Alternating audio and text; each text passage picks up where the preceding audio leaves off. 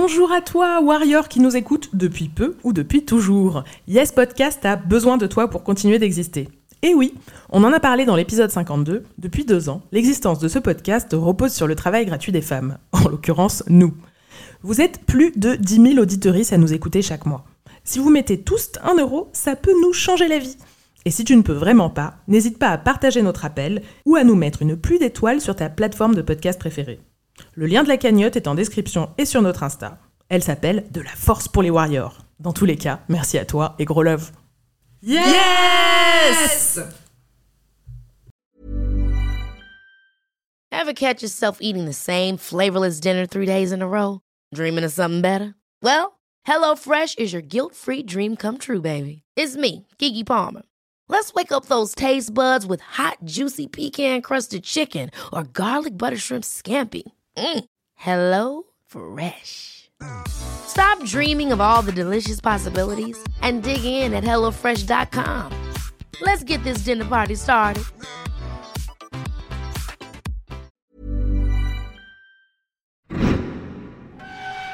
Podcast Factory. Salut à toi, bienvenue pour cet épisode hors série de Yes.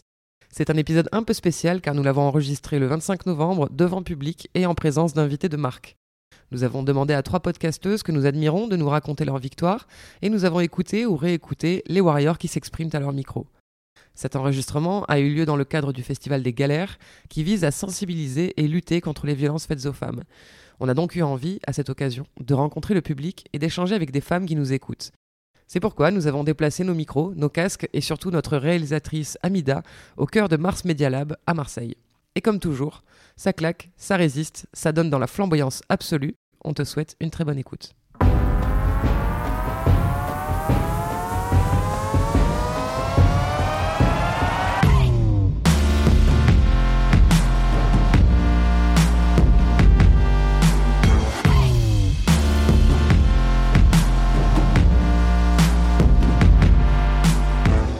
Bonjour tout le monde, merci beaucoup de vous être levé un dimanche matin pour venir euh, assister à notre épisode. Donc on se, réunit aujourd'hui dans le cadre du Festival des Galères, euh, que exceptionnellement je propose de renommer euh, le Festival des Guerrières, puisqu'en fait on va mettre en avant que des victoires. Pour celles et ceux qui connaissent pas le podcast, Yes, c'est un podcast qu'on a appelé podcast de Warrior. On met en avant les victoires de femmes contre le sexisme et contre les discriminations euh, à travers des témoignages et à travers du coup une analyse euh, de la part de mon équipe, donc Elsa, Margaïde Coucou. et moi je suis Annette. Salut. On a tenu à inviter pour cet épisode euh, assez particulier euh, trois femmes qui nous inspirent, qui euh, prennent la parole, qui la donnent. Donc on a trois podcasteuses qu'on va vous présenter. Euh, on va aussi vous demander de réfléchir à vos propres victoires, particulièrement aux femmes dans l'assistance. Mais parce qu'en fin de- en fin d'enregistrement, on va vous questionner aussi, on va vous permettre de participer et de nous raconter aussi vos moments de gloire. Et vous en avez forcément. Et vous en avez forcément. Et on va pouvoir commencer par présenter nos trois invités. On va déjà dire leur prénom. Déjà pour commencer, Jennifer. Bonjour. Anouk Bonjour. et Douce, qui nous viennent toutes les trois de... de D'où vous venez? Paris. Alors, on va commencer avec, euh, avec toi, euh, Jennifer. Est-ce que tu peux euh, te présenter un petit peu? Mais qui, qui es-tu? Donc, je m'appelle Jennifer Padgeni, je suis journaliste euh, indépendante depuis quelques mois et euh, je suis animatrice du podcast Miroir Miroir, qui est un podcast sur les représentations où en fait à chaque épisode j'essaye de comprendre comment on a imposé des normes de beauté, des standards euh, très spécifiques euh, liés au corps ou à l'apparence ou euh, à la manière dont on se représente. Et à chaque fois, je décortique ça avec euh, un ou une invitée. Donc pour l'instant, il y a cinq épisodes qui, ont- qui sont sortis et donc ça va. merci. Et ça va de la grossophobie à la représentation des hommes gays dans les séries, en passant par le handicap. Enfin, voilà, c'est un podcast qui est assez illimité en termes de sujet euh, parce que c'est assez euh, large euh, comme, euh, comme thématique. Ouais, pour donner un peu envie à celles et ceux ici qui ne le connaîtraient pas, on s'écoute un, un petit extrait Allez. Dans ce podcast, je vais donc essayer de comprendre comment la société nous a tous, mais surtout toutes, entraînés dans ce tourbillon de mal-être. Comment les standards de beauté sont devenus des anti-reflets d'un monde qui n'existe pas, mais aussi comment on parvient à s'accepter dans son entièreté, à se trouver jolie, à s'aimer tout simplement. Avec des spécialistes de la question et des personnes directement concernées, on évoquera la grossophobie, le colorisme, le handicap et plein d'autres sujets sur les représentations, les injonctions et les outils pour dépasser tout ça. Sacré programme. on passe. euh, Oui, bah, À notre- on va notre présenter invité, euh, Anouk. Alors Anouk, elle est hyper productive. euh, Je sais même pas par quel podcast commencer, euh, tellement tu en as. tu es partie de chez Mademoiselle, tu fais plein de podcasts. Est-ce que tu peux nous en parler un petit peu? Euh, alors j'ai quitté Mademoiselle en janvier 2018 avec l'idée de créer des podcasts que j'aimerais écouter. Euh, ce que je trouvais c'est qu'en France il n'y avait pas assez de narration et je voulais un peu euh, sortir des sentiers battus et puis surtout parler de thèmes dont on parlait pas forcément. Sachant que chez Mademoiselle j'avais été rédactrice sexualité, donc l'idée c'était de parler de sexualité autrement, c'est-à-dire autrement qu'en en parlant entre soit groupe de copines, soit en interrogeant quelqu'un de spécialiste, mais plus rentrer dans le cœur du sujet et bah, assister à des scènes de sexe, euh, par exemple, ou euh, juste avoir des témoignages qu'on n'a jamais entendus sur la question. Il y a un podcast que j'ai pas mal retenu euh, dans ta liste, c'est Retrouve ton port aussi, dans le genre victoire, ça va bien avec notre thématique. Mm. Tu as retrouvé donc euh, des mecs qui sont euh, super mal comportés avec toi euh, pour ce podcast et on va écouter le démarrage de Retrouve ton Ça, port. c'était avec Arte Radio. ouais. C'est parti. Alors maintenant, on fait quoi? Quand le hashtag Balance ton port est arrivé, j'ai trouvé la libération de la parole des victimes géniale. Mais rapidement, une idée a commencé à me titiller. Si toutes les femmes ou presque de mon entourage ont été victimes, c'est que techniquement, beaucoup de gens perçus comme normaux ont été des porcs. Au printemps 2018, j'ai voulu faire un podcast faisant parler les agresseurs dans le but de comprendre pourquoi ils avaient agi comme ça. Se rendaient-ils seulement compte de leurs actes? S'étaient-ils sentis concernés au moment du hashtag moi aussi?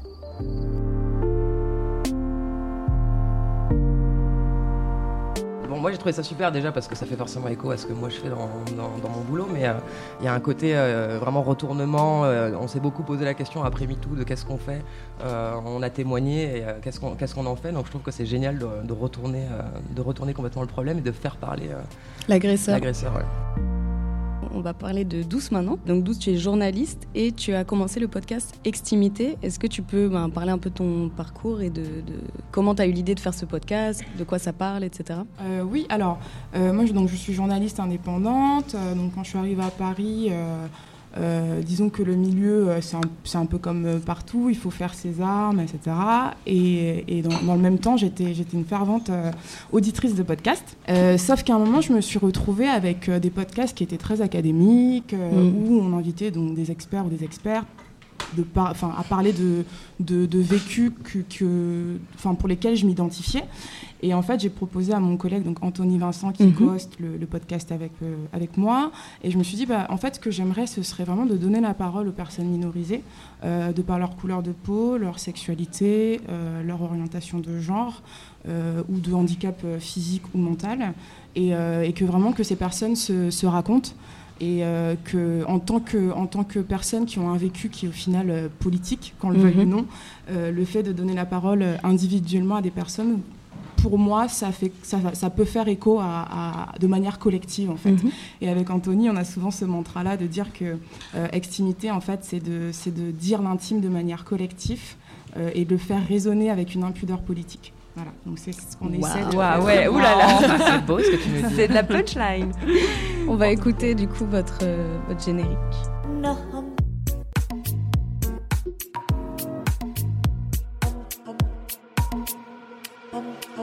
Et c'est depuis que je me suis beaucoup éveillé à la question du racisme que j'ai réalisé que, en tant que personne noire, bah en fait se trouver beau, c'était presque un acte militant. Oser s'aimer dans un pays où le racisme est systémique, c'est un acte fort et très important. Extimité, le désir de rendre visible une partie de sa vie intime afin de mieux se l'approprier. C'est un peu émotionnant là parce que c'est la première fois qu'on entend un homme dans notre podcast. Yes. Que fait ça reste exceptionnel. hein. Attention, hein, ils prennent pas l'habitude quand même de s'incruster comme ça. Anthony, on fait une exception pour toi, voilà. Et euh, non, c'était très important aussi. euh, donc, il, il en parle de la beauté, du rapport à, à soi et de, de s'aimer, tout simplement, du bien-être. Et c'est vrai que dans la bouche d'un homme, c'est c'est assez euh, particulier. Et voilà. C'est- ce qu'on essaie de faire avec Extimité, quoi. Que les gens se racontent et, et- et dénoncent d'une certaine manière. Bah, bravo en tout cas, c'est vraiment Bravo, très ouais. très inspirant et très intéressant. Merci. Et on vous recommande de tous les écouter. Tout à fait. Euh, du coup, nous, on vous a demandé de nous parler, euh, de nous raconter des victoires euh, à vous, vu que c'est le thème de notre podcast. On met en avant les, les moments de gloire. Peut-être qu'Anouk, tu as envie de commencer. Je sais que c'est pas le cas, mais je Non, je n'ai pas envie, mais je vais le faire. Vas-y. Euh, moi, en victoire, c'était. Ce que je vous disais, c'est que j'avais pas de victoire particulière en tête, mais j'avais une victoire globale qui est un peu une affirmation qui est arrivée ces dernières années en écrivant sur la sexualité sur Internet, puis en faisant des podcasts sur ce sujet, de décider de m'en foutre totalement de ce que les gens pouvaient penser Mhm. et euh, d'en parler quand même et de me foutre même de peut-être ce que mes parents pourraient penser de moi, de ce que mon entourage, et de me dire, bah, en fait, je crois en mon idée et je vais la tenir jusqu'au bout. Et euh, je pense que ça peut permettre aux gens d'être plus heureux. Donc à partir de là, bah tant pis. Et puis finalement, en fait, en faisant tout ça, je me suis rendu compte à quel point c'est moi qui avais peur des réactions, mais que les réactions autour de moi ont été globalement très bonnes. Et euh, c'est ce que je disais un peu, euh, je, racontais ça à des amis, je pense qu'on a tendance à croire qu'on est un peu le centre du monde et euh, que tout le monde va gueuler si on fait un pas de travers, alors que pas du tout. euh, les gens s'en fichent un peu de tes petits pas de travers. Ah bon? Et au contraire, euh, je trouve, ouais, globalement, j'ai eu beaucoup d'encouragement de, de personnes qui m'ont dit bah, c'est super cool d'oser, continue, c'est super encourageant. Donc, moi, ça serait juste un- une ode au fait d'oser faire des choses et de sortir un peu de, de ses limites, de ses propres limites, surtout qu'on se pose soi-même. Mais comment t'as fait? Tu... Alors, un, matin, un matin, tu t'es réveillé, tu t'es dit euh, non, c'est bon, là maintenant j'ose, euh, je fais ce que je veux et plus rien à foutre de ce que les gens pensent Ou c'est comment comment c'est Non, globalement, je dirais que c'est une euh, avancée euh, lente, mais, euh, mais sûre, une, euh, sur une pente, je sais pas, montante ou descendante. Bon, bref, ça avance. Euh, ça, je sais pas que ça a commencé en déjà me disant. Théoriquement, je pourrais faire ça. Puis après, peut-être en m'entourant de gens qui m'ont euh, qui m'ont dit bah ouais, t'es cool, euh, crois en tes idées. Puis après, aussi en même temps en me disant bah ouais, je suis cool, je peux croire en mes idées. Et après, en osant, en faisant un petit truc, je sais pas, à l'époque, j'écrivais sur Mademoiselle, ça a été éc- écrire euh, mon premier article qui parle de sexualité. C'était un tout petit truc, ça s'appelait Toutes ces choses que j'aurais aimé avant de faire l'amour pour la première fois. Et euh, ça faisait 6-7 mois que j'écrivais sur Internet à Village Découvert. Je me suis dit, bon, bah, je vais faire ça. Et ça a super bien marché. Et c'était gentil euh, par rapport à tout ce que j'ai écrit ensuite, tout ce que j'ai fait ensuite. Enfin, j'ai fait un documentaire sur les gangbangs. C'est Oui, un autre niveau de, J'allais en de- parler de justement. Dans le mais, genre je pense mal. que j'ai osé parce que j'avais commencé comme ça. J'ai vu que les retours étaient cool. J'ai vu que non, le ciel ne s'abattait pas sur ma tête. Parce que bah, finalement, on s'imagine enfin, je m'imaginais vraiment ça. Et, euh, et voilà, en fait, c'est juste une ode à, à oser tenter des choses et se rendre compte que quand on s'affirme, et surtout, enfin, j'ai eu l'impression qu'en croyant en mes idées, bah, les gens étaient forcés d'y croire euh, derrière et en tentant les choses. Parce que c'est vrai que sur la théorie, quand on lance une idée comme ça, bah, ty- typiquement, quand j'ai dit à mes potes, euh, je vais faire un, un documentaire sur les gangbangs dans la vraie vie, euh, je pense que ça sonne un peu étrange, mais finalement, je l'ai fait parce que je me suis dit, bon, bah, j'ai rien à perdre à le tenter, au pire, ça sera mauvais, et bon, bah, c'est pas très grave de C'est faire pas quelque chose de mauvais du tout. hein. Oui, c'est excellent. Et euh, ouais, il y a vraiment ce côté euh, aussi, euh, se dire, bah, c'est pas grave si ça plante. Je pense que voilà. Donc euh, c'est tout ça, euh, cette victoire. Et euh, du coup, ça correspond à ce podcast parce que je pense que j'avais très peur qu'on pense que je suis une salope ou que, enfin, j'avais peur de slut shaming, quoi, en fait, tout simplement. Euh, j'avais peur de plus jamais trouver euh, aucune personne qui me trouve euh, désirable ou d'être un peu le trophée des nouveaux mecs ou des nouvelles meufs. Et, en fait, ça va.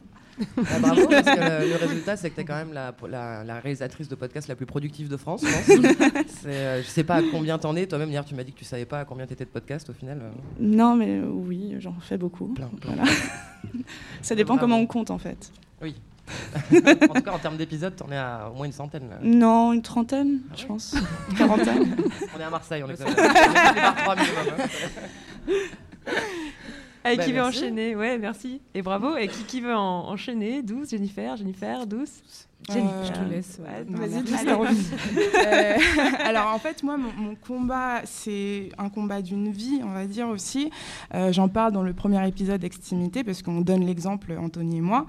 Euh, c'est qu'en fait, j'ai vécu une euh, relation euh, toxique euh, pendant trois ans. Et euh, en fait, je me suis sortie de cette relation-là euh, parce que j'ai- j'ai pu avoir le privilège de, partir d'une autre ville et de changer complètement de vie et de, prendre la distance par rapport à, ce mec-là qui était, euh, enfin, on dit pervers narcissique, euh, c'est pour identifier, on va dire, euh, ces personnes qui sont manipulatrices et, totalement vampiriques. Mais pour moi, c'était un peu aussi, après coup, je le formule comme, comme, pour moi, ma victoire, c'était une victoire contre la domination masculine, parce qu'après cette relation-là, je, me suis dit, bon, douce, reprends ta vie en main et cherche pourquoi, c'est pourquoi tu as pu tomber dans un piège co- comme ça, quels ont été les mécanismes qui t'ont amené à, consacrer trois ans de ta vie où tu n'étais plus toi-même, où tu étais complètement au fond du trou? Et c'est par là que j'ai découvert bah, le système sexiste, que j'ai découvert le patriarcat. Euh, et qu'ensuite j'ai un peu plus creusé, et notamment avec l'afroféminisme, etc. Et en fait, pour moi, mon combat, c'est ça, c'est que malgré cet épisode-là qui a, qui a, fait que j'ai eu, une, eu une vie entre parenthèses pendant trois ans, bah, je me suis levée et les ER sont tombés. Et genre maintenant, euh, on n'y reprendra plus jamais. C'est-à-dire que euh, les mecs, en fait, je les repère, mais à des kilomètres. enfin, non, mais je suis, je suis un radar et enfin, c'est plus possible quoi. Et en fait, euh, ça m'a permis de, de ouais, de, de, maintenant de voir au-delà des, des, superficialités des relations hommes-femmes. Il y a autre chose et c'est pour ça que je suis féministe et c'est ça mon combat quoi. Et merci quoi. Enfin, merci à la vie pour ça parce que j'ai les armes quoi et le combat continue. Il fonctionne comment ton radar? C'est quoi les signes euh, bah, En fait, j'ai ouais, une anecdote. En fait, j'ai une pote qui, qui, qui, vivait depuis un an à Montréal elle s'est ramenée euh, pour deux semaines avec un, son copain. Et en fait, pendant un festival, je me rendais compte qu'il, en fait, alors qu'elle était censée être avec nous, parce que ça faisait un an qu'elle nous avait pas vus, ses mm. copines, il était vachement sur elle, il, a, il lui prenait la tête tout le temps. Et au bout d'un moment, j'ai pété un câble. Et euh, en fait, devant tout le monde, et je lui ai dit, écoute, tu sais quoi, moi, je vois très bien qui tu es tu vas pas nous la faire. Ton côté, oui, je me sens mal, j'ai plus mes amis avec moi, tu ne me calcules plus, etc. Je, fais, je connais très bien les mécanismes. Là, es en train, tu veux juste l'avoir pour toi. Euh, tu l'isoles. T'es pas, en fait, t'es pas content qu'elle soit heureuse.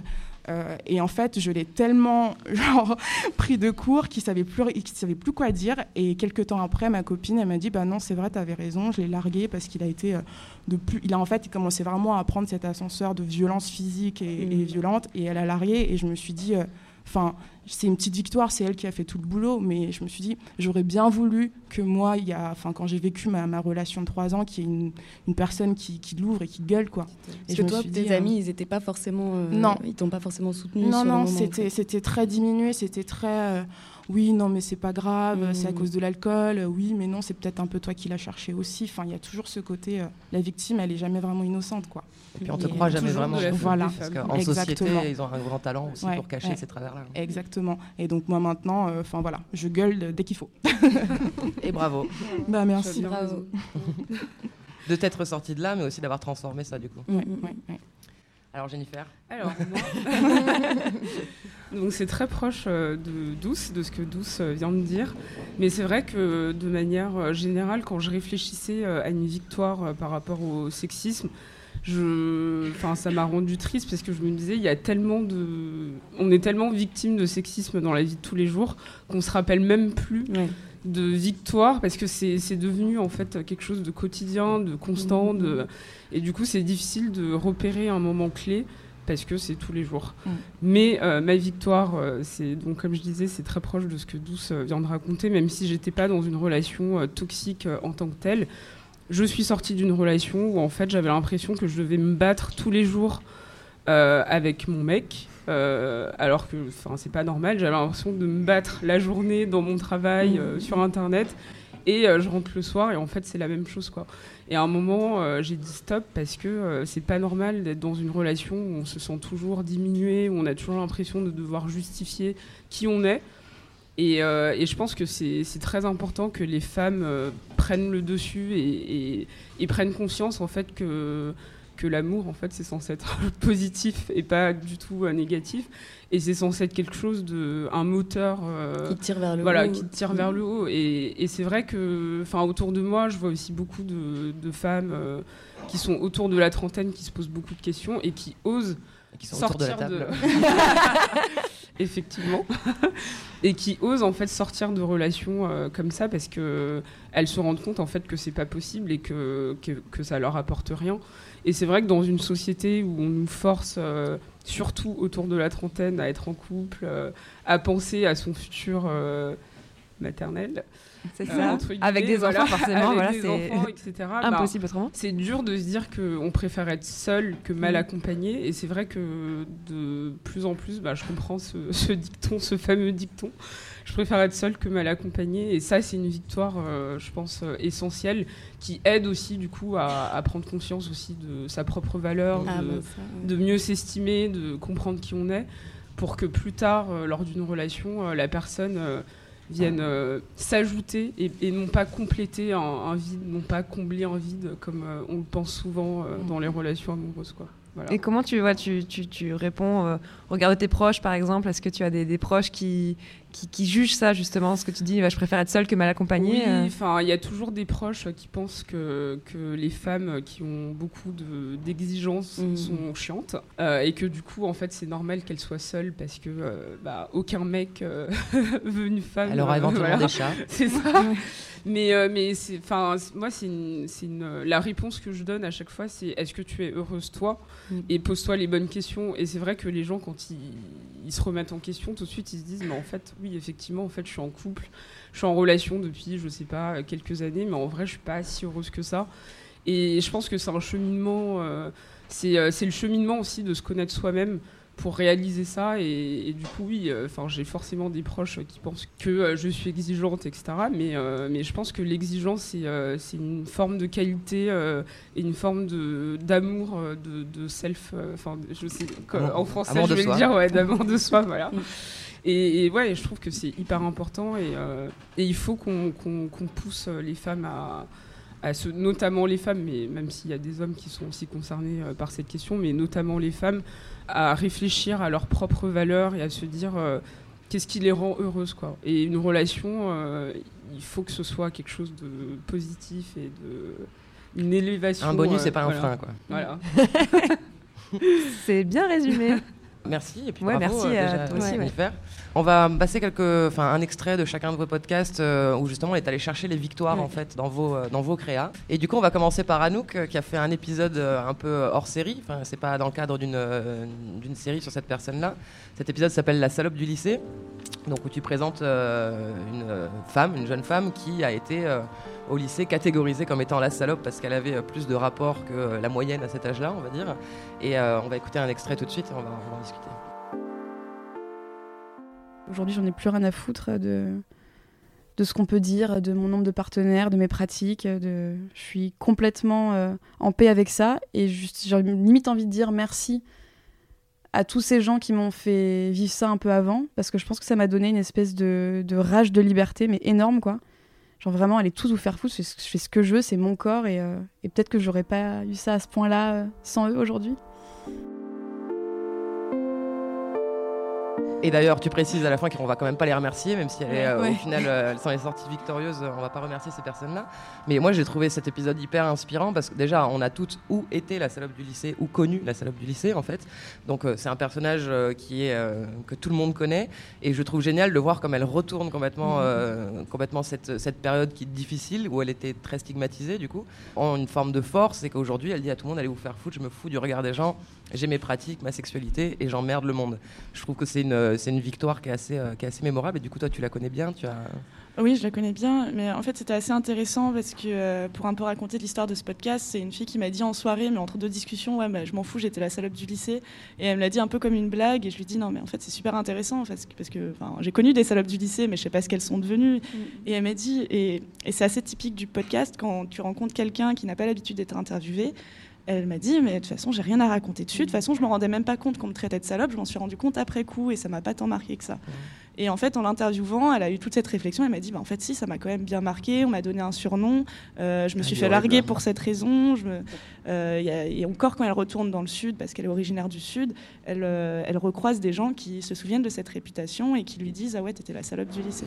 Ça te colle à la peau, ça. Donc ça, ça la colle à la peau, mais à côté, en faisant tout ça, elle s'est rendue compte aussi de plein de choses. Elle s'est, bah, quelque part, elle s'est posé beaucoup plus de questions sur sa propre sexualité, sur ce qu'elle voulait vraiment. Et ce qu'elle explique à la fin, c'est qu'elle est beaucoup plus épanouie aujourd'hui euh, sexuellement que peut-être elle l'aurait été si elle n'avait pas vécu ça. Mais bon, à prendre avec des pincettes, on va pas remercier Mm. non plus les harceleurs. Ouais, Euh, ça reste des connards. Petite précision, merci de recadrer le débat. Donc voilà, c'était un, un épisode intéressant à réaliser en Ouais. tout cas. Mais je trouve que ça va rentrer complètement dans le cadre de Yes parce que il est, euh, tu ressors de là vraiment en te disant en fait tu peux retourner n'importe quel stigmate euh, et euh, et- et t'en servir donc c'est euh, c'est top. Et effectivement en plus je m'étais jamais posé la question que sont devenues les salopes de mon lycée. Et euh, du Mm. coup c'était euh, rassurant de dire ça peut très bien se passer en fait. Ouais. Bah, après là, c'est un cas. Ce serait intéressant d'en avoir d'autres. euh, Ouais, tu pourrais faire une série. ça pourrait faire une thème, série ouais, ouais, ouais. carrément. à voir. Eh ben merci en tout cas pour cet exemple d'inspi, ça nous a, ça nous a fait du bien de l'écouter. Carrément. Ouais, moi c'est, euh, j'ai écouté euh, les podcasts de, de Jennifer euh, Miroir Miroir et je me suis euh, particulièrement intéressée à celui où tu parles de la grossophobie. Est-ce que tu peux juste présenter la personne que tu que tu as interrogée? Parce que la grossophobie, en fait, c'est, c'est vrai que ça fait pas très longtemps qu'on, Oui, commence à en parler. Mhm. Il y a eu pas mal, notamment avec Instagram, Ouais. le body positif, tout ça, ça commence à sortir, mais euh, Oui, bah justement, dans, dans cet épisode, elle parle du body positive, elle dit qu'elle déteste ça. Voilà. a raison. euh, mais, Donc le body euh, positive, ouais, ouais. pour, euh, pour redire, c'est euh, des femmes sur Instagram euh, qui s'assument, enfin entre avec des guillemets, euh, qui, qui se postent euh, des Oui. photos de corps qui sont pas jugées, euh, euh, comment dire, rentrent pas dans les qui, canons, voilà, Pas qui du euh, rentrent- 34, quoi. Voilà, qui font pas du 34 en Ouais. disant voilà, moi j'assume mon corps et après ça c'est un peu euh, Ouais, mais le un peu problème, fourvoyé, c'est que voilà. c'est- c'est- c'est pas non plus des corps qui font du 58. Ouais, Ouais. voilà. Et du coup, euh, c'est des corps qui restent quand même dans une norme euh, Mm, mm, acceptée par la société. Donc quand on fait un 40, euh, clairement, on n'est pas gros. mm, mm, Et mm. c'est aussi ce qu'on comprend dans cet épisode. Et du coup, donc la personne invitée s'appelle Gabrielle Deidier. Et donc elle a écrit un livre qui s'appelle On ne n'est pas grosse, où elle explique justement le parcours, son parcours de d'ado à femme grosse. Euh, dans la société. Et du coup elle, elle insiste sur le fait que grosse ce n'est pas un gros mot et qu'il faut euh, qu'il faut l'assumer quoi. Enfin elle est grosse elle est grosse. Et ça ça vient de sa bouche donc ça c'est hyper important déjà. Et donc elle explique en fait tous les, tous les mécanismes qui se sont mis en place, qui finalement l'ont rendue grosse, que ce soit à partir de ses parents, que ce soit à partir de la société qui impose des régimes, euh, jusqu'à la grossophobie du coup médicale. Euh, dans la mode. euh, parce de la l'écoutant, part on a, gens, on a vraiment l'impression que le fait qu'elle soit grosse, en fait, finalement, ça a été provoqué par, euh, par la société Ah oui, presque. quoi. Ouais. Bah, c'est la première fois en fait qu'elle, enfin, quand elle a commencé à grossir, c'est quand euh, elle voulait simplement perdre quelques kilos et que le médecin lui a donné en fait, euh, lui a ordonné de faire un régime et de perdre 20 kilos. Sauf que du coup, de 20 kilos, elle est passée plutôt au contraire à prendre des, beaucoup de kilos et là, ça a été un cheminement euh, jusqu'à, jusqu'à aujourd'hui. Quoi. Mais c'est aussi lié à ses parents, lié euh, à sa mère euh, qui finalement l'a trouvée grosse dès qu'elle avait un kilo en trop alors qu'elle l'était pas du tout. Et du coup, c'est ça en fait, c'est vraiment les mécanismes qui se créent pour, pour amener vers quelque chose du coup de finalement plus concret. Et, et donc elle raconte tout ça. Il y a un moment dans, l'entretien que tu as avec elle qui m'a marqué un petit peu, euh, où elle parle justement de l'acceptation, euh, de l'acceptation de soi et du fait euh, bah, d'aller chez, chez l'esthéticienne. On écoute. Pour moi, faire le pas de rentrer dans un institut de beauté, enfin, c'était quelque chose, c'était un acte presque revendicateur de me dire, bah oui, moi aussi, j'ai le droit, j'ai le droit en fait de me faire masser, j'ai le droit de d'aller faire euh, une mise en beauté, euh, j'ai le droit de faire ça. Pour s'accepter, il faut commencer par se dire que on a de la valeur et que et que nous aussi on a le droit en fait de prendre soin de nous et qu'au contraire en fait on on a le devoir de prendre soin de nous. Non, je trouve ça super intéressant. C'est un thème qui revient beaucoup dans, tes podcasts. Euh, le, le rapport au corps, le rapport à l'apparence, le rapport à, à la beauté. Alors qu'on aurait tendance à se dire, euh, oui, enfin c'est bon, la beauté c'est quand même un, c'est hyper sexiste en fait. Euh, C'est s'im- s'imposer des, c'est s'imposer des contraintes supplémentaires quand on est une femme. Mais en fait, c'est comment transformer ce qui apparaît comme une injonction en pouvoir, en fait. Mm, Mhm. Quelque chose qui peut, qui peut rendre une personne plus à l'aise, plus en valeur et finalement qui l'aide à s'accepter. Après, elle, elle répète aussi que c'est quand elle dit que c'est un devoir, euh, c'est apprendre avec des pincettes. Donc, c'est pas un devoir, c'est plus un devoir de d'essayer de s'accepter, d'essayer de d'aller euh, dans ce sens. Et du coup, euh, et c'est vrai que ça fait écho aussi avec l'épisode 4 euh, du podcast où je reçois Marie Da Silva qui parle justement de l'importance de l'apparence chez les femmes noires. Et du coup, c'est ça, c'est comment on transforme un outil de, on, nous oblige finalement la société, le marketing, parfois nous impose ces, ces codes de beauté, mais finalement en fait on les reprend pour se dire non en fait euh, genre là euh, j'ai un rouge à lèvres, je me sens fraîche, euh, voilà, enfin ça va m'aider aussi. À- ça me fait du bien. Voilà, ça me fait du bien quand je me regarde dans le miroir, ben, c'est quelque chose de positif. Je, je m'accepte. Et du coup, c'est ça, c'est que ce soit la mode, que ce soit le maquillage, que ce soit, euh, enfin, tous les aspects en fait euh, d'apparence. C'est comment les retourner, euh, enfin, dans, dans, un sens plus plus encourageant et plus d'empourvoiement. Enfin, D'empourvoiement. Voilà. En français. voilà. Ça fait écho ouais, un peu à ce que tu disais à nous hier. hier, on s'est retrouvés à l'apéro, toutes les six, pour préparer l'émission. Et tu nous parlais de toi, ton rapport à la, mode aussi. Oui, voilà. oui, que. si, tu, si, tu, veux en parler. Oui, oui pas de souci. Euh, non, c'était juste que euh, quand j'ai appris à quel point ça pouvait faire du bien de se saper pour soi-même et se faire du bien en choisissant bien ses fringues, bah, j'ai commencé à vraiment bien me saper. Et c'est très récent parce que, enfin, moi, je viens d'une famille où on m'a toujours dit que l'apparence ne comptait pas franchement et qu'on mm. s'en fiche un peu. Donc, euh, j'ai pas forcément grandi avec des complexes, mais pas forcément non plus en me kiffant plus que ça. Et, il y a peut-être deux ans, j'ai commencé à bosser, deux ans et demi, j'ai commencé à bosser pour Mademoiselle, et c'était un site où les autres rédactrices étaient toujours sur sa Elles étaient toujours euh, très bien habillée, elle s'habillait un peu, euh, il y avait une grande liberté euh, dans comment s'habiller. Et du coup, j'ai commencé à moi aussi le faire et je me suis rendu compte à quel point ça m'aidait à me sentir bien, à me sentir à l'aise avec mon corps et à me sentir ouais, super fraîche. Euh.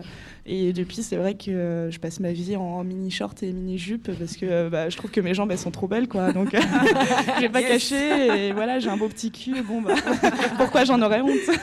Et c'est important de pas, en fait, quand on dit les, les vêtements ou les attributs avec lesquels on se sent à l'aise. Euh, ça inclut tout le monde, que ce soit euh, euh, les femmes, les hommes, des personnes queer. Enfin, en fait, c'est n'importe quoi qui nous rend fort et qui nous, qui nous permet de se sentir à l'aise. Donc si on est à l'aise en jogging tous les jours, bah, sors en jogging et tu te, tu te sentiras à l'aise. En fait, c'est l'idée de ne pas se conformer à ce qu'on attend de nous. Mmh. Donc si on est une femme et qu'on adore mettre des pantalons ou des, des bérets ou des, des, choses qui ne sont pas forcément... Oui, Jennifer euh, porte un béret. Non, euh. mais pourquoi j'ai dit béret En fait, dans ma tête, je pensais à casquette, mais bref. Euh, et du coup, ouais, c'est contourner des, des, des, attributs dans lesquels on ne nous attend pas forcément, mais en fait, mm. dans lesquels on se sent à l'aise. C'est vraiment le mot le plus important, c'est se sentir à l'aise, quoi qu'on porte, quoi qu'on mette. Mm. si on veut sortir sans maquillage et qu'on se sent à l'aise, ben, tant mieux ou le contraire. Enfin, En mm. fait, c'est vraiment ne pas être dans des injonctions dans un sens comme dans un autre. Moi, j'avais, bah, c'est euh, ce que je vous disais hier, que j'avais cette rédactrice mode qui m'avait dit un jour, euh, en fait, l'important, c'est juste que tu kiffes ce que tu portes, et si tu aimes bien les, fringues que tu portes, tu te sentiras bien quoi qu'il euh, quoi qu'il se passe. Et c'est pas te sentir bien, c'est pas être sexy ou c'est pas être belle, c'est te sentir belle, et c'est ça le plus important. Moi, je rêve du moment où toutes les nanas se trouveront belles, en fait. Là, ça changerait, parce que la plupart du temps, on se trouve, on s'auto-déteste. Et je pense que le monde irait se porterait mieux si tout le monde se trouvait beau. Déjà, si tout le monde commençait par ça. Ce qui aiderait bien, c'est qu'on se complimente les unes les autres beaucoup. Et enfin, ce qu'on peut commencer à faire euh, mm. directement et qu'on complimente euh, tout le monde, en fait. Et qu'on arrête de dire, c'est gros, ça te va pas. Enfin, on s'en fout si ça va pas, les fringues aux gens. Enfin, ça n'a aucun intérêt. ça, commence justement avec euh, cette notion de sororité aussi, bienveillante, notamment par les réseaux sociaux, mais pas que. Enfin, c'est il y a ce côté aussi, euh, euh, on, tire, on se tire toutes vers le haut, mm. et notamment le rapport à la beauté est très important, et, euh, et ça, ça, repousse en fait ces, ces, comment dire, ces dires comme quoi toutes les femmes seraient en guerre à chaque fois, mm. que c'est mm. impossible d'avoir des femmes à la tête de projets ou etc. Et ça commence déjà. Hashtag crépage de chignon. Exactement, et ça commence déjà par ça. La, la sororité, c'est la base, et de plus en plus on en voit, et tant mieux quoi continue comme ça. Mais il faut pas trop se complimenter. Euh, enfin, je pense que le compliment peut être aussi gênant selon la personne qui le reçoit. Et du coup, euh, dire à une personne euh, Ah, trop bien, t'as minci ou. ouais. ça, oui, non, ça peut être. aussi. Voilà. pas un et du coup, c'est vrai que des fois, les gens confondent compliment et critique du corps. Enfin, en gros, je t'ai rien demandé. Ah, c'est totalement intrusif, ça, comme compliment. C'est clair. Bah, ça passerait aussi par ouais, une diversité, apprendre à diversifier les beautés et mhm. dire il n'y en a pas une, mais il y a plein de manières d'être bonasse, quoi. Même avec des poils, d'ailleurs. et euh, enfin, je dis ça parce qu'en fait, euh, on, a, pour le pour Extimité, on a on a choisi un extrait de Marie, qui est donc euh, une jeune femme française mais d'origine asiatique que vous avez interviewée et donc c'est très intéressant parce qu'on entend rarement euh, des personnes d'origine Mm. asiatique en France euh, s'exprimer sur leur expérience de comment ils se sont construits en tant que Français d'origine asiatique, leur relation à euh, justement leur famille, euh, la langue, euh. au métissage, etc. Euh, donc voilà, elle parle de, de tout ça et ça c'est super intéressant, mais elle parle aussi du fait que euh, euh, elle a choisi de ne pas s'épiler. Donc euh, on va écouter. euh, Et attention, hein, parce qu'on va encore entendre euh, Anthony.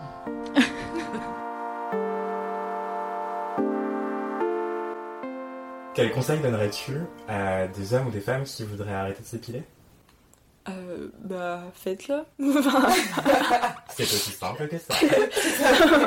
non mais ouais, enfin, j'ai pas envie de faire passer ça pour simple parce que euh, je sais qu'il y a eu des moments où pour moi c'était difficile de genre d'aller dans la rue parce que je me prenais trop de regards et puis même de remarques. Enfin, mais regarde, elle s'épile pas, euh, c'est dégueulasse, euh, là, là. Ou non, en fait, ce que vous voulez pour euh, pour vous sentir bien dans votre corps et c'est ça qui est important. Et faites pas chier les autres qui font pas les mêmes choix que vous.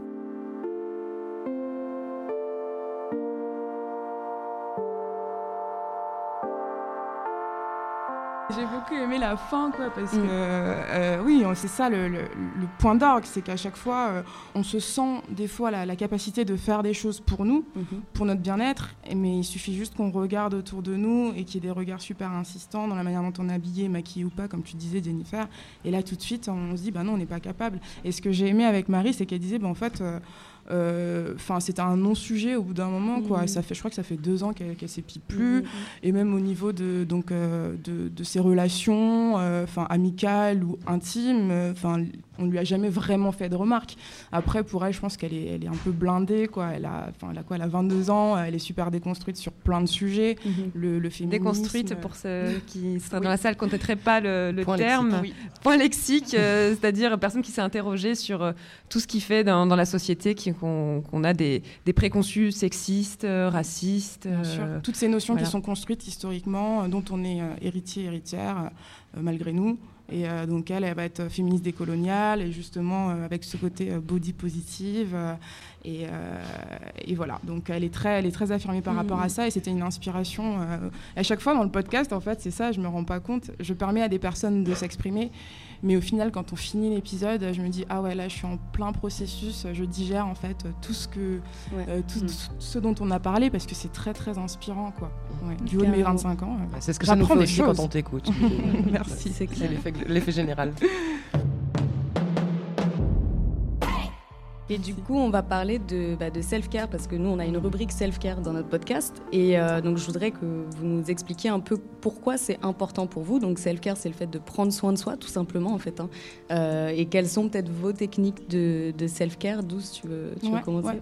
Euh, en fait, moi, le self-care, déjà, je suis une personne ambiverte, c'est-à-dire que j'ai un côté extraverti et un côté introverti. D'accord.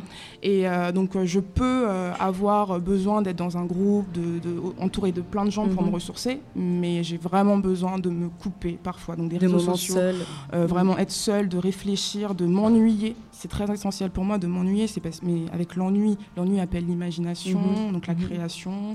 Et moi, j'en ai vraiment besoin. Et, euh, et la méditation, notamment par le yoga aussi. Mais vraiment, cet ennui-là euh, que je peux retrouver aussi euh, en, en écrivant, par exemple. Des fois, je me Mhm. retrouve parce que j'essaie d'écrire un roman, c'est en processus. Et des fois, je suis devant me- mon- une page blanche et en fait, je me dis, bon, là, il faut que, faut que j'écrive, faut que j'écrive. Et au final, je, je m'ennuie devant cette, cette feuille blanche-là et je commence à penser à ma vie. Il y a plein de choses, il y a des choses que je, je peux réécrire, mais il y a des choses qui sont vraiment, qui restent euh, au fond de moi. Mhm. Mais ça me permet vraiment de, ouais, d'accéder, de, de faire une introspection euh, qui est vraiment nécessaire parce qu'en tant que femme, on, on a cette injonction-là de, de penser souvent aux autres. De, Ah oui. on a enfin beaucoup de travail émotionnel, euh, autant dans son couple, euh, que- qu'il soit hétérosexuel ou homosexuel, hein, c'est pas, mais autant dans son couple que euh, au niveau de la famille, au niveau de plein de choses, et vraiment de, de penser rien qu'à soi. Euh, je suis je suis pour l'égoïsme euh, dans- en ce sens-là, quoi. Voilà. Mm, mm, mm. Et pour ça, il faut connaître aussi ses besoins. Tu vois, quand tu dis je suis euh, à la fois extraverti, introverti, j'ai besoin d'être Oui. seule. Des fois, on se pose même pas la question de quoi j'ai besoin, qu'est-ce qui me fait du bien. Et c'est la première étape pour euh, savoir comment prendre soin de soi. Quoi. Et tu t'ennuies souvent? Bah maintenant j'ai plus trop le temps avec euh, les podcasts et tout et du coup euh, ouais c'est un peu euh, c'est un peu dur mais j'essaie euh, souvent de, de m'ennuyer ou du moins d'être dans un processus créatif Euh, j'écris euh, je fais du collage aussi euh, et dans tous ces moments là oui on se rend compte qu'il y a quand même une part d'évasion mine de rien dans la création et ça me fait beaucoup beaucoup de bien vraiment Super. À tester, du coup. Et toi, Anouk, c'est quoi tes techniques de self-care? Alors, déjà, j'ai les mêmes, c'est-à-dire que j'ai besoin de passer du temps avec moi-même, Mm. mais aussi pour faire le point sur euh, quelles sont mes envies pour la suite et Mm. quelles sont mes motivations dans la vie. Est-ce que je suis heureuse aussi présentement? Parce qu'on oublie souvent de se poser cette question et je me la pose assez régulièrement pour être sûre euh, que je m'enfonce pas dans une lente pente euh, vers la tristesse. Mais globalement, je dirais, moi, ce qui a vraiment changé dans ma vie, c'est quand j'ai décidé de de ne m'entourer que de gens qui me poussent vers le haut et de virer toutes les personnes qui m'apportaient plus de mal que de bien. Mais quand je dis virer, c'est-à-dire que bah, j'ai des personnes, des, des anciens amis à qui j'ai dit, bah, en fait, non, j'ai plus envie d'être amie avec toi. Euh, si tu veux, je peux t'expliquer pourquoi, mais euh, clairement, tu ne m'apportes pas de bien. J'ai un, ami qui, constamment, dès que j'avais une réussite, me disait, non, mais ça compte pas, non, mais ceci, cela.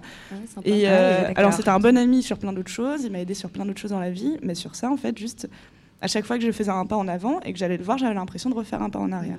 Et j'ai décidé que toutes ces personnes-là ne méritaient pas de faire partie de ma vie, que je m'aime et que euh, les gens euh, autour de moi ont intérêt à m'aimer autant que je les aime. Et euh, si c'est pas le cas, bah bye bye quoi. J'ai pas, j'ai pas de temps pour vous. La vie est c'est courte courageux, hein. Et euh, j'ai envie de passer du bon temps entouré de personnes que j'aime et qui m'aiment et qu'on estime mutuellement et qu'on se pousse mutuellement vers le haut pour tout ensemble et tous ensemble réussir à avoir euh, des vies heureuses et des carrières heureuses. Voilà. C'est beau épisode. J'ai fini. Mais c'est- bien, c'est bien. Et parce qu'il y a plein de gens qui sont toxiques un peu malgré eux, ils n'ont pas forcément Oui. des mauvaises Mais intentions. J'ai décidé d'arrêter d'avoir pitié pour ces personnes. Et voilà, en fait, je me ça, suis dit, bah, écoutez, apprenez par vous-même que vous êtes toxique. Euh, la Ouais. pédagogie, j'en ai fait. J'ai pas le temps pour ça. Voilà. Ça- du coup, ça peut se paraître un peu extrémiste, j'en ai conscience. Mais honnêtement, je me sens beaucoup mieux dans ma vie depuis que j'ai fait ce choix. Et, euh, et j'ai l'impression que mon entourage aussi, euh, parce que du coup, j'ai créé un- des groupes d'amis autour de moi qui eux-mêmes sont assez surpris de se retrouver dans des groupes où tout le monde se pousse vers le haut. Parce que plus on est comme ça, bah, plus on s'encourage à l'être. Et on se dit, ah bah ouais, je sais que tous. euh, Enfin, j'ai d'autres potes euh, qui sont beaucoup moins, euh, entre guillemets, extrémistes que ça sur euh, leurs Mhm. amitiés et qui disent, bah, je me rends compte que telle amitié, bah, elle me tire vers le bas et je pense de plus en plus à la quitter. Et il y a aussi cette idée que oui, on peut rompre avec un ami. Euh, on Ouais. n'éduque pas à ça, ouais, mais ouais. pour moi, ça me semble important qu'on c'est pense que c'est pas Ouais. parce que tu as été ami pendant trois ans et que la personne continue à t'appeler, euh, bah, si elle te fait du mal, si ça te fait chier de la voir, bah te force pas. Enfin, je sais pas.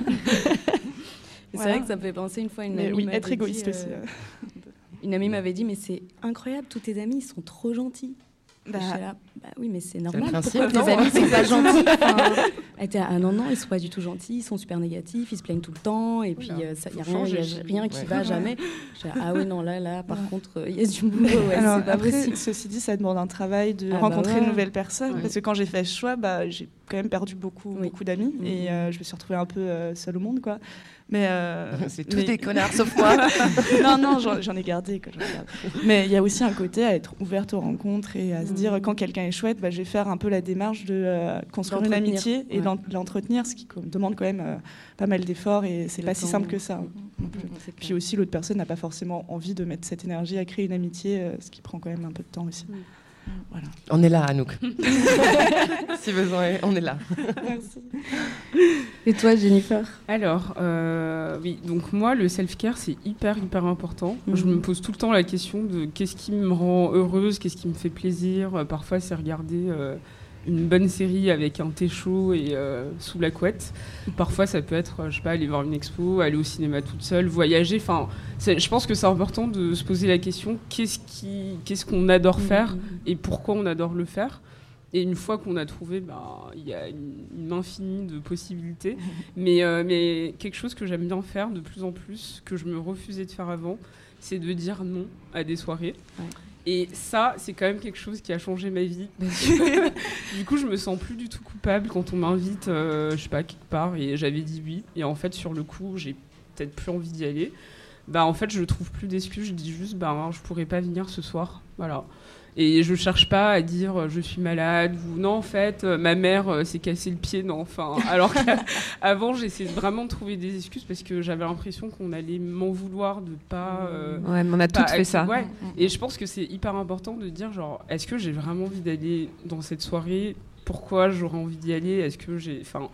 Et en fait, quand on a la réponse et que la réponse est non, il faut avoir le courage et c'est même pas un courage en fait ça devrait juste être normal L'honnêteté de voilà dire, euh, non, de dire non parce que ça c'est un self-care parce que euh, à contrario en y allant et en en fait, des fois, on va dans des trucs, on se sent pas très bien, on se dit genre pourquoi je suis là En fait, j'aurais préféré être ailleurs ou chez moi. Enfin, et ça, euh, c'est quelque chose que je fais de plus en plus. Donc, euh, les amis qui m'écoutent, euh, vo- vous avez la vérité. Quand je Coming dis out. non, en fait, c'est que j'ai pas envie d'y aller. Voilà, il n'y a pas d'excuse. C'est euh, pas contre vous. valable. Est-ce que tu dis non parce que je préfère rester seule ou est-ce que tu dis non et t'inventes une excuse? Bah, je- avant justement, je- j'inventais une excuse. Maintenant, enfin là récemment, j'avais juste dit non. Enfin, genre ah euh, désolé, je pourrais pas venir, mais point. Sans Enfin, je, je trouve- de- je trouvais pas d'excuse après. Et, euh, et du coup, j'ai l'impression que ça marche parce qu'on me demande pas ah mais pourquoi Euh, C'est juste ah euh, trop dommage et c'est tout. Après, si la personne elle insiste, bah, réponds je Netflix. dire, voilà. Netflix and chill, voilà. Mais c'est parce qu'en fait aussi pour, la- pour ma santé mentale, j'ai envie de m'écouter et, et parfois euh, je sens que ma santé mentale elle est un peu euh, voilà, c'est un peu déviant ou je sens qu'il y a un truc qui, qui va pas trop et je préfère me recentrer sur moi-même et me dire bah voilà, enfin là j'ai pas envie de sortir, j'ai pas envie de voir de gens, j'ai pas envie de parler, j'ai pas envie de C'est fatigant, je trouve, Voilà, de ouais. sortir parce que tu as énormément d'énergie, de plein de gens. Dans ouais. une pièce, il y a 200 Ouais, personnes. exactement, Chaque personne a beaucoup d'énergie. Si tu es sensible, Ouais. moi, par exemple, ça me fatigue, mais Ouais. beaucoup. Non, si je suis clairement. pas en pleine forme, c'est même pas la peine. Ouais. Je préfère rester chez Et moi. puis alors, quand elle est la féministe de la soirée, Ah, bah, là, euh, on a vécu ça il y a quelques jours. Non, mais ouais. c'est sympa, la bête de foire. La pédagogie, euh, la justification de ta vie à chaque fois, euh, Ouais, le fait que tu trouves pas des, systématique. des- des blagues drôles. Clair. Et si t'as Ouais. pas envie de faire de pédagogie, d'expliquer pourquoi forcément euh, t'es frustré, t'es Ouais. coincé, t'es voilà, voilà. Et Et alors, après, on n'a on a pas de filtre avec toi. hein, hein. Moi, la dernière fois, je suis arrivée dans une pièce, on était en train de parler de moi. La question, c'était est-ce qu'Anaïs aime la fessée au lit? Oula. Gênant. Bonsoir, bonsoir. Donc, euh, je sais pas. comment vous dire? Effectivement, parfois, il faut savoir dire non. Ouais. Mais bon, après, ça fait aussi du bien euh, quand on a envie de sortir, de Ouais. boire, de Bien faire sûr, la fête. ouais. Enfin, C'est- mais il faut que ce soit un choix et pas une injonction Ouais. encore de la c'est valable euh, sur tous les sujets, absolument. Ouais. Même pas que les sorties. Euh. Moi, j'aim- j'aimerais juste rebondir sur ce que tu dis et je, je pense autour de moi, c'est toujours très important qu'on se dise la vérité. Genre, j'ai pas envie parce que j'ai envie de prendre soin de moi et euh, en tant qu'amie, j'aimerais bien qu'on soit capable, que le- la terre soit capable Ouais. d'entendre. Bah non, je préfère rester seule que de te voir. Ouais. Et déjà, j'ai pas envie. Voilà. On le- on le formule jamais, en fait. Jamais on dit non, je viens pas, j'ai pas envie.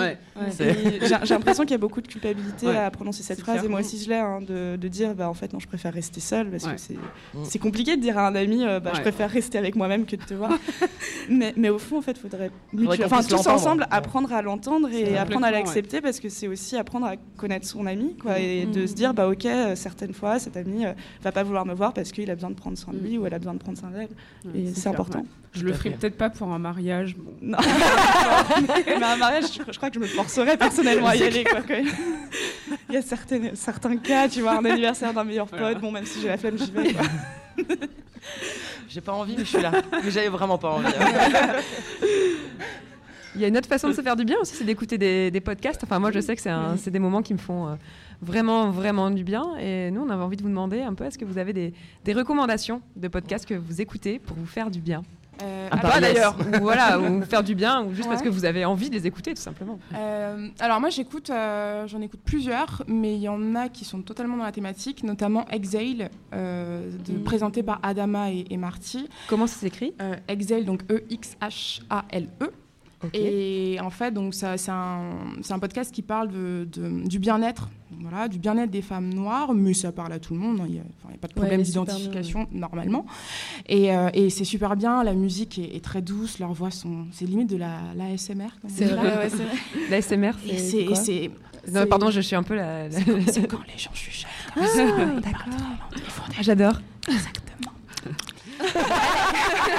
Elles font pas les bruits, mais voilà. C'est, euh, et, c'est, et c'est très apaisant et elles ont une manière aussi de, de- de- d'avoir une introspection par rapport à elles-mêmes euh, sur plein de sujets différents, donc j'a- j'adore. Euh, Il y a Kif Taras, parce que Mhm. c'est euh, présenté par Grassley et Rokhaya Diallo, parce que c'est... Qu'on salue d'ailleurs. Voilà, parce que c'est voilà, un peu euh, euh, l'ovni entre guillemets dans les podcasts. Euh, Enfin, on parle de, de race en tant que construction sociale, de plein de choses à ce niveau-là, et je trouve ça vraiment chouette. Et euh, en dernier, euh, j'avais un autre podcast. Pourquoi j'ai oublié? Oh mon Bon, dieu on va la passer la parole à, va Jennifer. ça- revenir. ça- ça- ça Ça se trouve bien, tu, tu nous diras. Alors, euh, donc moi j'écoute plus de podcasts anglophones que francophones, désolé. Et comme ça, ça m'arrange. Comme ça, j'aurais pas à citer de podcasts français et je vais pas me faire taper sur les doigts si j'en choisis un plutôt qu'un autre.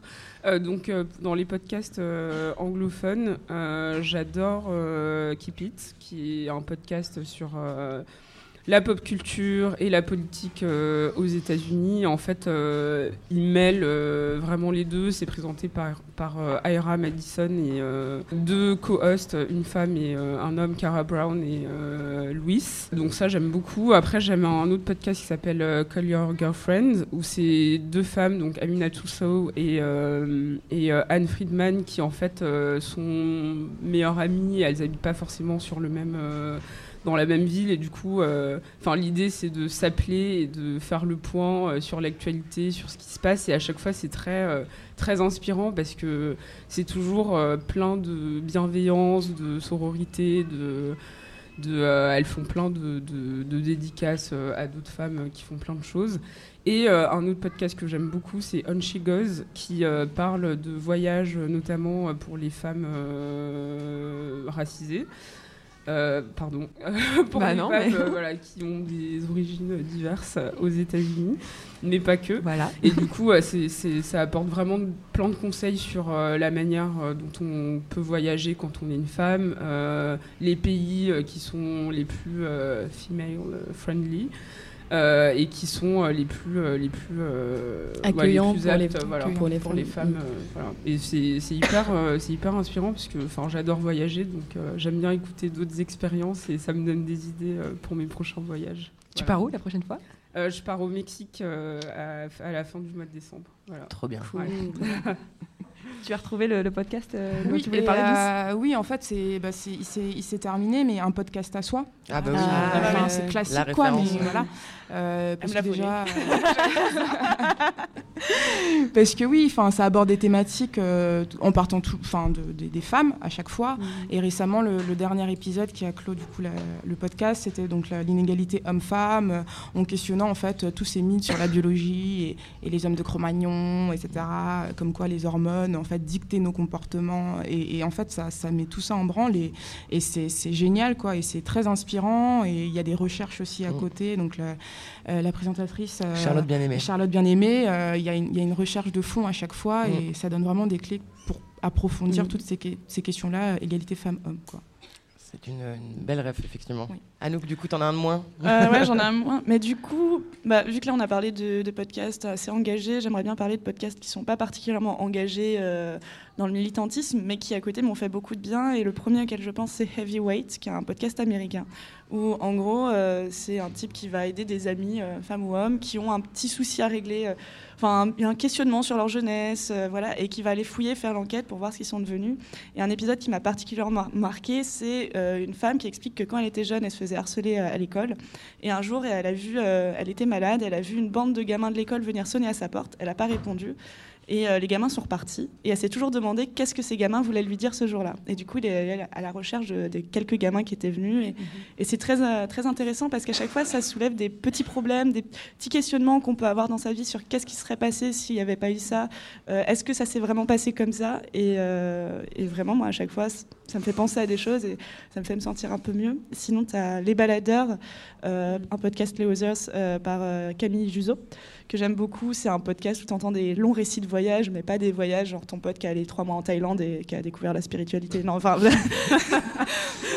Ou la drogue Ou les, Voilà. les deux. Les deux, les deux. Euh, non, c'est c'est vraiment des gens qui vont dans des coins auxquels on ne pense même pas et Mm. qui racontent des choses. Et c'est très bien monté. Il y a, il y, a un- il y a Molécule qui est un producteur de musique électronique qui monte, je sais pas, sur un bateau de pêcheurs. Il part dans- en Antarctique euh, comme ça pendant trois mois. Il, Il raconte génial, tout son ça. album. Ouais, voilà. Et euh, t'entends en même temps la musique de son album, des musiques de- du chef, enfin, des sons du chalutier. Enfin, c'est très étrange et moi, ça me fait beaucoup de bien de l'écouter. Et puis après, récemment, j'ai commencé à écouter À bientôt de te revoir, qui n'a rien à voir, qui est un podcast de Sophie-Marie Larouille, euh, qui est une euh, femme euh, qu'on peut, on peut donner plein de déterminations, journaliste, humoriste. Et moi, j'aime bien le côté humoriste parce qu'elle a un, humour très absurde.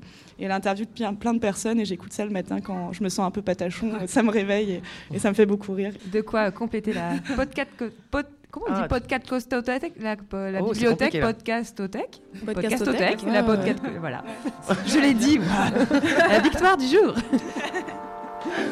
Bah justement, en parlant de victoire, c'est le moment où on va se tourner un peu vers le public et voir s'il si, euh, y a des récits à nous raconter. On est obligé de se débarrasser d'un micro pour vous faire parler. Coucou le public. Est-ce qu'il y en a parmi vous qui ont, euh, parmi les récits euh, qu'on a, qu'on a cités là, est-ce que ça fait écho chez vous? Est-ce qu'il y a des victoires euh, qui, euh, qui méritent d'être racontées? Je vois pas de volontaire. Lancez-vous. Bah du coup pour donner l'élan, moi je voulais à un moment donné raconter, je me suis rappelé euh, le dernier épisode qu'on a fait avec Yes, c'était euh, le sexisme au travail. Et moi hier, je me suis rappelé d'un épisode en fait dont j'ai pas pensé à parler euh, quand on a enregistré.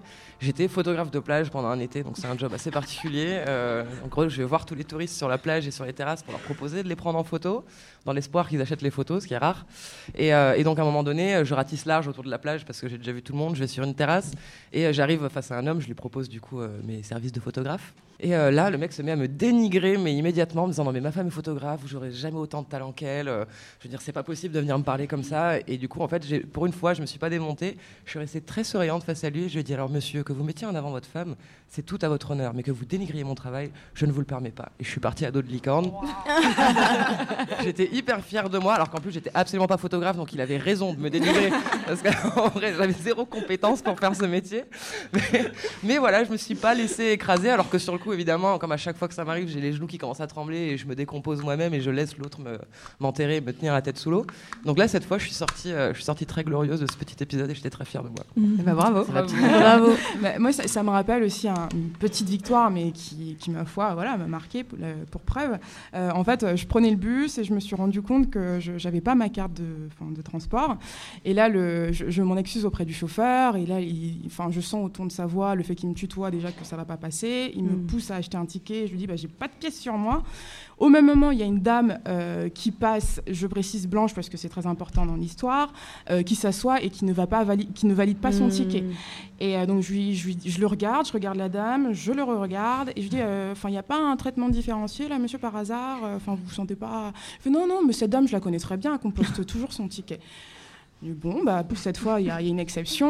Donc, euh, et là, au même moment, je vais m'asseoir et il me rappelle et je lui dis, dans tous les cas, c'est pas votre problème. Si je me fais contrôler, ce sera de ma faute et c'est moi qui vais payer.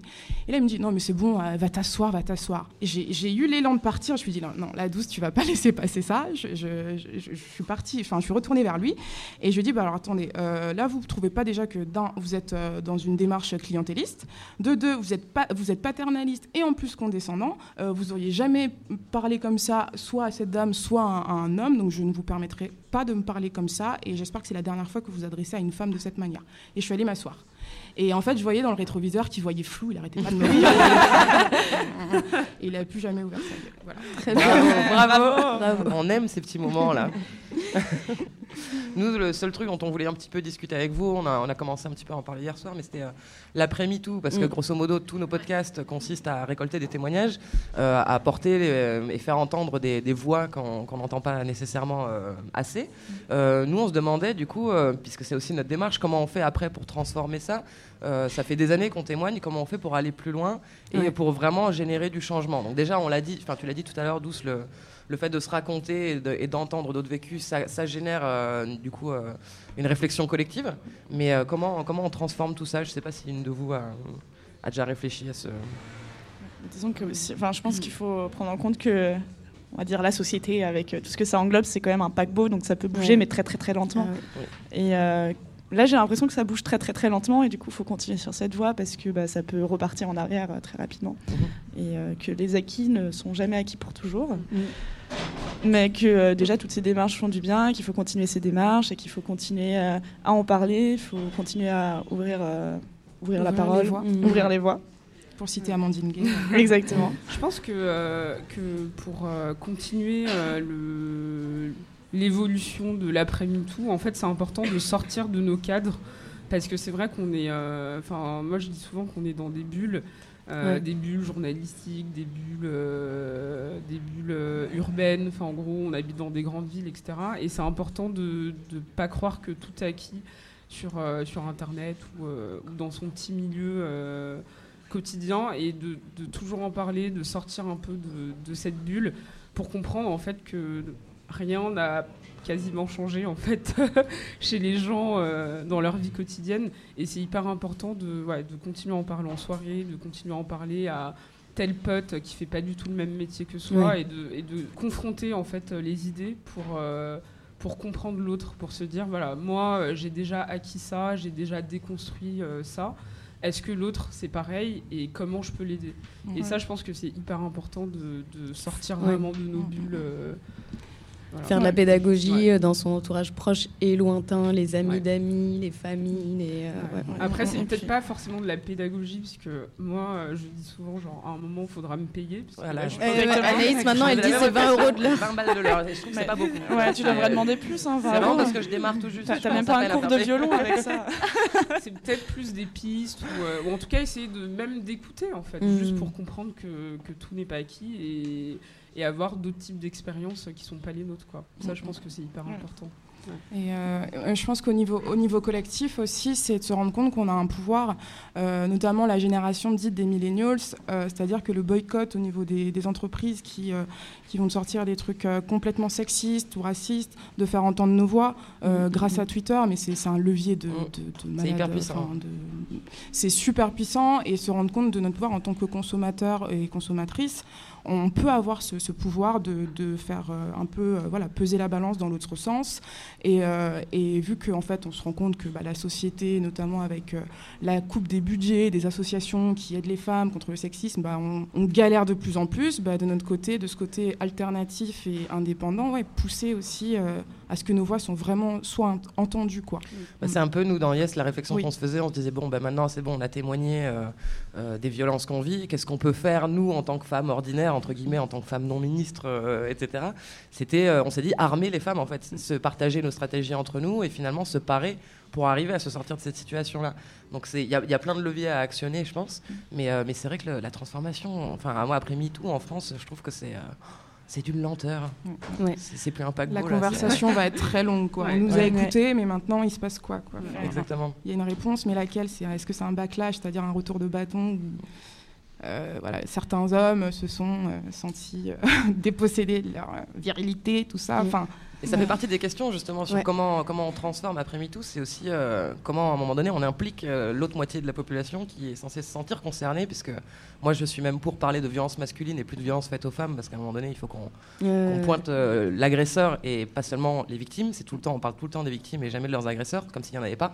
Et du coup voilà, c'est comment on arrive aussi à du coup impliquer euh, les hommes, euh, à les faire euh, les réfléchir. Et ça, il y a peu d'hommes en final qui, euh, s'emparent du sujet de la masculinité, etc. On en avait noté quelques-uns. Oui, euh, bah, moi je connais euh, Ded Cabal, euh, qui est un bon ami, qui, qui fait euh, en fait des groupes de parole avec des hommes euh, pour déconstruire justement la masculinité toxique et c'est super efficace et c'est assez hallucinant jusqu'où ils arrivent à aller en fait en termes de prise de conscience euh, de, par rapport à leur rapport aux femmes, leur, leur propre sexualité, etc. Bon, en général, ce qu'il me dit, c'est que les hommes qui vont vers ça sont des sont pas des hommes très violents ou très euh, voilà très très problématiques. C'est justement des hommes qui ont une masculinité peut-être plus douce ou plus féminine dans un sens, enfin, euh, et qui justement euh, ont tout intérêt en fait à aller jusqu'au bout euh, de, de cette démarche-là. Euh, Il y a quelques hommes voilà qui font qui, qui font ce genre de choses, mais ils sont ils sont très très peu nombreux Et malheureusement. du coup, il y a un excellent podcast là-dessus qu'on n'a pas cité. parce Les couilles sur la les table. couilles sur la table de. Victoire Tuaillon. Victoire qu'on a invitée, mais qu'elle n'a pas pu venir. Elle n'a pas pu venir, ouais, mais ce qui fait un excellent boulot là-dessus, Mm. justement, qui déconstruit plein de sujets, les hommes et le, le rapport au porno, euh, à l'homosexualité, à la virilité, etc. Enfin, c'est absolument passionnant et je recommande à tout le monde de l'écouter, euh, quel que soit son genre, puisque en tant que femme, je le trouve passionnant. Donc Mhm. j'imagine qu'en Ouais. tant qu'homme, ça doit être, euh, ça doit être encore plus intéressant. Il y a aussi quelque chose qui- qu'il faut faire aussi après MeToo, je pense, c'est- hum, que les sujets voilà, des violences faites aux femmes ne soient pas justement considérés comme un sujet euh, de femmes. Enfin, on a tendance à voir quand même, notamment dans les médias, euh, moi qui suis journaliste, c'est que tous ces sujets-là, souvent de sexisme, sont quand même traités euh, uniquement par des femmes et on va dire, euh, bah, comme tu es une femme, tiens, tu vas traiter euh, pour le 8 mars, tiens, tu vas faire le reportage sur tel truc 8 mars. Ah, comme tu es une femme, bah, tiens, tu vas Mhm. faire le reportage sur la, ma- la maternité qui ferme. Enfin, il y a toujours cette, ten- cette tendance-là. Et là, on le voit aussi aujourd'hui autour de nous, on est en public ici au Mars Media Lab et, et quand même, euh, c'est majoritairement euh, féminin. Le public, on a quelques hommes qui sont là. Un peu, Ouais, quand même, euh, ça va. Il y en a un petit peu quand même, mais que, voilà, que, que, que les hommes aussi, en fait, faut qu'ils. Comment, comment on peut les, arriver à les intéresser aussi, et enfin qu'ils s'intéressent et qu'ils qu'ils comprennent que c'est un, sujet important, même, même pour eux, quoi. Pas uniquement pour les femmes. oui, mais en fait, un tout le monde a tout à y gagner à faire Voilà. avancer sur ces questions, pas seulement les femmes. Ah, nous avons une question dans Ouais. le public. Alors, comment vous appelez-vous? Elisabeth. Bonjour, Elisabeth. Bonjour. Ben, moi, je trouve que vous avez beaucoup de force euh, parce que c'est un cercle de trentenaires à peu près. Donc, je pense que vous êtes quand même euh, bien en force, bien positionné euh, par rapport à vos vécus, donc chacune. Bon, moi, j'ai pas pu. Ah, ben, J'ai 50 ans, donc hein, 56 ans.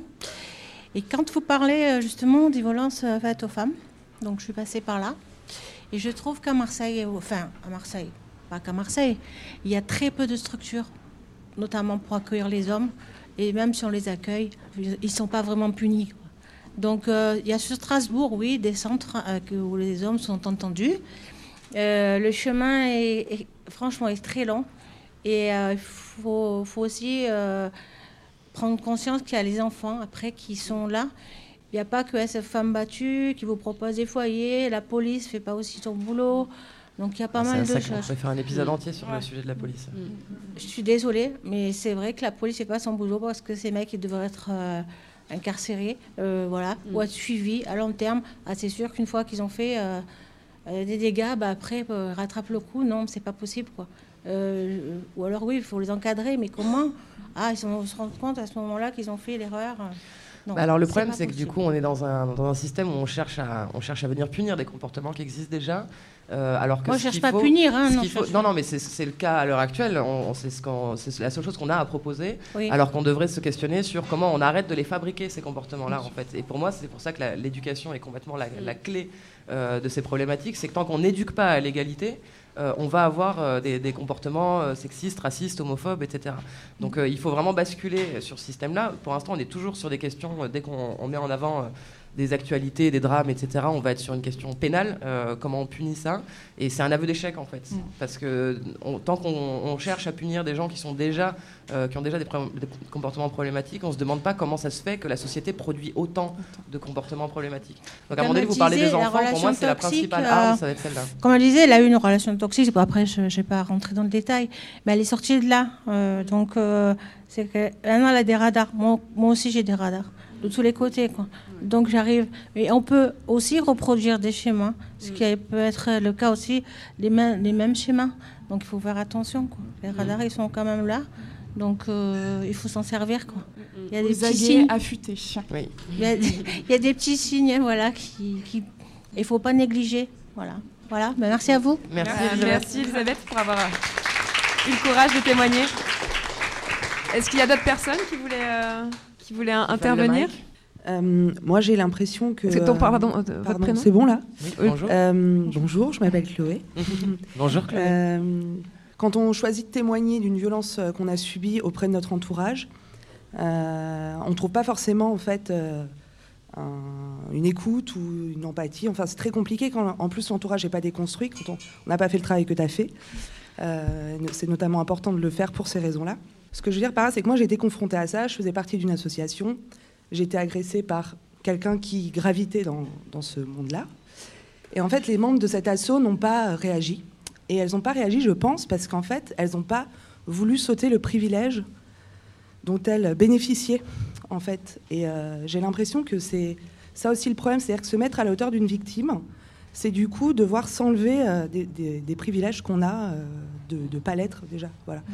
Et du coup, moi, je, je- je prends le micro pour... euh, et d'ailleurs, je suis assez émue. Oui, Chloé. Euh, Bravo, déjà, c'est énorme Ouais, que tu prennes. euh, tu prennes le micro et que t'en parles. J'arrive pas à finir ma phrase. Prends ton temps. Prends ton temps. normal. Chloé, c'est mon amie. Euh, je trouve ça, c'est très très fort ce qu'elle est en train de faire, d'en parler, euh, d'en- parler au micro. Donc euh, déjà, c'est une, c'est une, une victoire énorme en plus de, en plus de la- sa façon euh, de gérer cette, euh, cette histoire. Bref, si quelqu'un vous confie quelque chose, quittez votre privilège et entourez-la. C'est cette personne-là qui compte plus que toute autre chose. Voilà. Merci. Merci Chloé.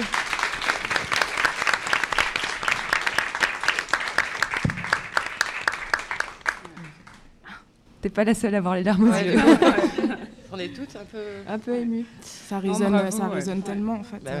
Mais euh, juste pour euh, rebondir à ce qu'elle vient de dire, je pense que le plus important quand une personne se confie à nous, c'est de lui dire en premier lieu je te Je te crois. Je te Voilà. crois. Ça c'est vraiment le. Ce n'est pas de ta faute. Voilà. Et, euh, Et après, on pourra euh, voir les ça. détails. euh, voilà. Mm, C'est mm, je te mm, mm. crois, ce n'est pas de ta faute et il faut pas chercher à savoir comment la personne est habillée, Mm. pourquoi, comment. Est-ce que tu as des preuves enfin, Voilà, les paramètres, ça viendra après, mais vraiment, genre, montrer à la personne qu'on la croit et qu'on est là pour elle, c'est hyper, hyper, hyper. Et surtout important. pas minimiser Ouais. son ressenti aussi. Ouais. Si la personne a le sentiment d'être, euh, d'être- d'avoir été victime d'une agression, et même si nous, dans sa, dans sa- à sa place, on n'aurait pas forcément eu la même réaction, Ouais. le même sentiment, voilà, pas dénigrer son sentiment, et parce que on- chacun, voilà, chacun son, son vécu, chacun son ressenti. C'est un, un véritable enjeu d'apprendre à accueillir la parole de personnes qui ont été victimes de violences, euh, parce que c'est aussi le fait qu'on sache pas le faire explique en grande partie qu'il y ait si peu de victimes qui parlent, euh, qui déposent plainte, etc.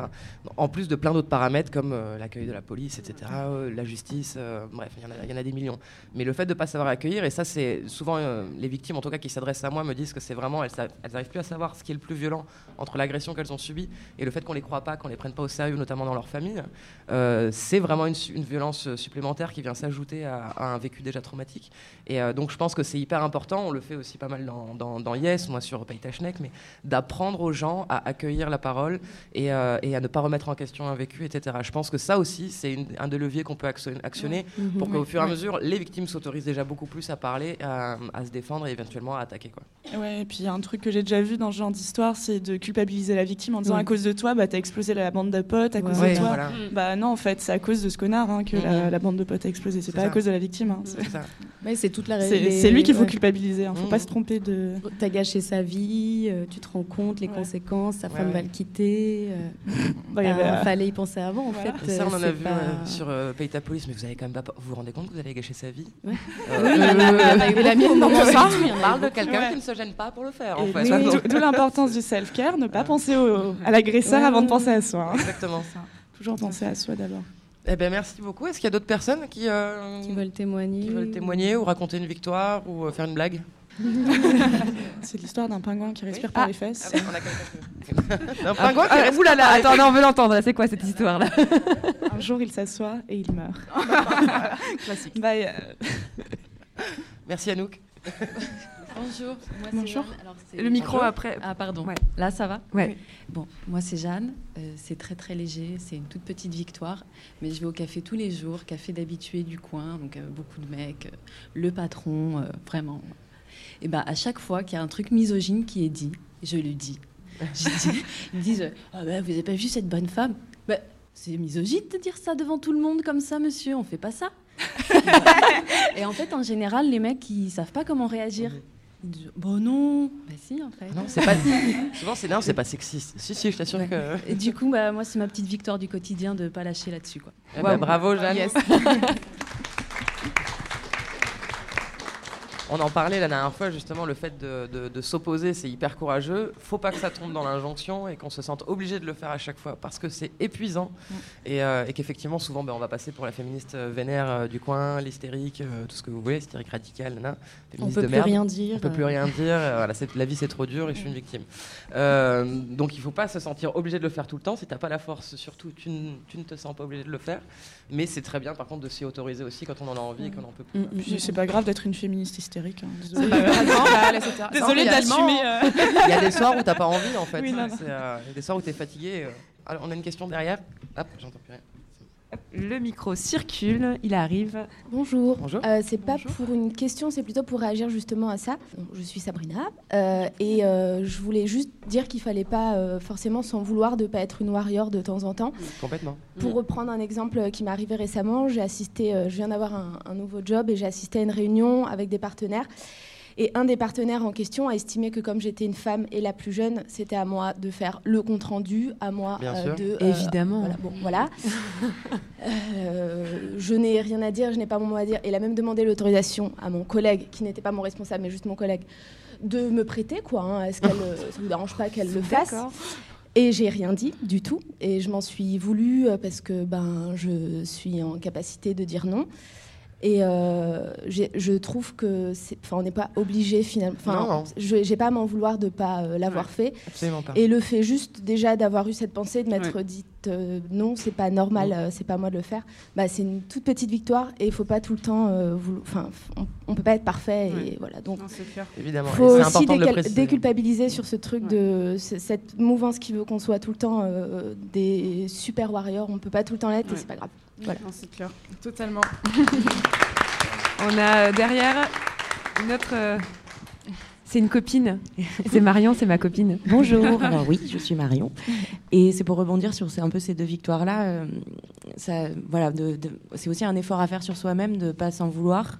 Moi, je travaille dans la restauration et j'ai eu une anecdote comme ça d'un d'un autre commerçant du quartier qui va se prendre son café tous les jours et j'avais le droit à la petite réflexion du genre euh, mais faut que tu arrêtes d'être aussi sexy et machin etc enfin et, euh, et je crois que les trois premières fois, je n'ai rien dit. Enfin, c'était un peu plus minime que ça. Il y a eu un jour où il m'a dit un truc dans le genre. Et vraiment, j'ai baissé les yeux. Quoi. Je savais pas quoi répondre. Euh, Je me suis retrouvée euh, et je me suis dit, j'étais sur le moment même en train de me mettre en colère contre moi-même, en mode mais c'est pas possible, euh, dis quelque chose. Et au final, petite victoire quand même. Et aussi peut-être, enfin, il avait quand même, il, il a pris conscience lui-même de ce qu'il a fait. Donc c'est quand même bien déjà. C'est-à-dire qu'il a vu ma gêne et là il m'a dit mais ça te dérange ce que je suis en train de faire? Et donc ça m'a permis aussi de relever les yeux, de relever la tête et lui dire oui, en fait là ce que tu fais c'est très dérangeant et ça me gêne et il faut que tu arrêtes. Et du coup, euh, depuis, il a arrêté. Enfin, il a un espèce de il y a eu euh, après coup, il repassait au café, mais même mes collègues m'ont dit, mais euh, il y a un problème. Je vais non, non. Je crois que il a compris que ce qui faisait me gêner, et du coup, il a été lui-même s'est remis en question, je pense, et c'était bien. Mais c'est vrai que c'est pas facile parce que moi, sur le coup, je bouillonnais intérieurement en me disant, mais c'est pas possible. Je connais, j'ai fait un stage d'autodéfense, j'ai fait, je suis censée réagir, j'ai un caractère qui normalement fait que j'aimais là. je- J'étais hyper gênée, quoi. Et dernière petite anecdote, parce qu'avec Jennifer, hier, on a discuté du harcèlement de rue à Marseille et du côté un peu, euh, un peu insistant parfois. Et euh, quand on est reparti avec Paula sur la Canebière, on a euh, un, un jeune homme, en plus, enfin, il était, il était assez jeune, qui commençait à s'incruster. Ouais, les filles, je peux faire connaissance avec vous, etc. Et on, lui fait, on était en train de parler, de marcher. On lui fait non, non, enfin, salut. Et en fait, je me retourne et le mec est en train de nous suivre entre nous. Et là, j'ai pris un ton, comme tu as dit, très autoritaire, un peu de maîtresse que je ne me connaissais pas, en lui disant. Mais on t'a dit non là en fait, qu'est-ce que tu fais là Et le mec est parti tout penaud en mode mais euh, bah oui non mais euh, enfin, voilà. non. Donc ça m'a fait penser à la conversation qu'on avait eue là-dessus. Qu'est-ce que tu ne Voilà, comprends merci. pas dans non Est-ce que c'est le premier N, le second N-O-N. C'est C'est un pourtant pas compliqué. compliqué. Ouais, ouais, c'est- Euh, c'est Petit complexe. truc euh, très très simple quand un mec s'approche un peu trop de vous et pourrait devenir physique, même s'il n'y arrive pas encore, c'est de mettre sa paume de sa main tout- très proche de son visage parce que c'est très impressionnant quand on fait ça. Et, euh, et juste, ça le bloque. Non, mais vraiment, ça les fait friser pendant une seconde ou deux et comme ça, tu peux te casser. euh, S'ils Pas comprennent mal. pas, c'est super agressif d'avoir une paume de Ouais. main à 2 cm de son visage. Voilà. C'est vrai. Ok, je l'attendrai. Ça, ça marche assez bien. Enfin, moi, ça marche dans, à peu peu. près tous les cas. Doué comme je suis, je suis foutu de lui mettre dans. Vraiment, Non, il l'aura bien mérité. c'est pas grave, tant pis. pas grave. Non, mais je voulais pas te toucher. Ah, C'était pas prévu. Non, dégâts collatéraux, c'est pas grave. Ok, eh ben merci beaucoup en tout cas pour, euh, pour tous vos Ouais, récits, merci pour les beaucoup. interventions. Merci d'être venus. euh, c'est- Si nombreux, voilà. Ouais, on est, on est vachement contents. On est, on est, on est fiers aussi. Merci à vous d'avoir fait le déplacement depuis Paris. euh, Merci à c'est vous c'est pour vraiment chouette de vous ce recevoir. podcast aussi Mm. que vous faites, qui est très important. Eh ben, merci. Ouais. Merci. Gentil. Ça donne de la force. Je cherchais comment conclure en fait, je sais pas, j'ai pas prévu de conclure. Eh ben, Conclusion, voilà. Eh ben, conclusion, ouais, bah, comme d'habitude, n'oubliez pas que vous êtes euh, toutes des warriors. Sinon, vous pouvez nous suivre sur les réseaux sociaux, sur Facebook, Twitter, Instagram, euh, à s'abonner sur iTunes ou sur Podcast Addict, Mettre nous étoiles. mettre plein d'étoiles, Avec 1000 cinq étoiles. Et euh, Des, des, reco- des, des, Commentaires. des sub- voilà, des commentaires et surtout des, suggestions. des suggestions de, de thèmes à aborder, même si on en a déjà plein d'idées. Eh ben, on pense que vous pouvez nous en apporter euh, des milliards d'autres. Comme ça, on pourra continuer ce podcast pendant. Parce que J'arrive pas à dire podcast On pourra continuer ce podcast pendant encore des années. Voilà, et merci à Podcast Factory bah, de nous produire et euh, de nous avoir accueillis aujourd'hui chez Oui. Urban Prod. Euh, et voilà. hein. Et voilà. Je pense que. Et on va se souhaiter une bonne journée, un bon dimanche et un bon brunch aussi. Un bon brunch de Warrior. Tous sur le buffet. Ciao. Merci à tous. Merci.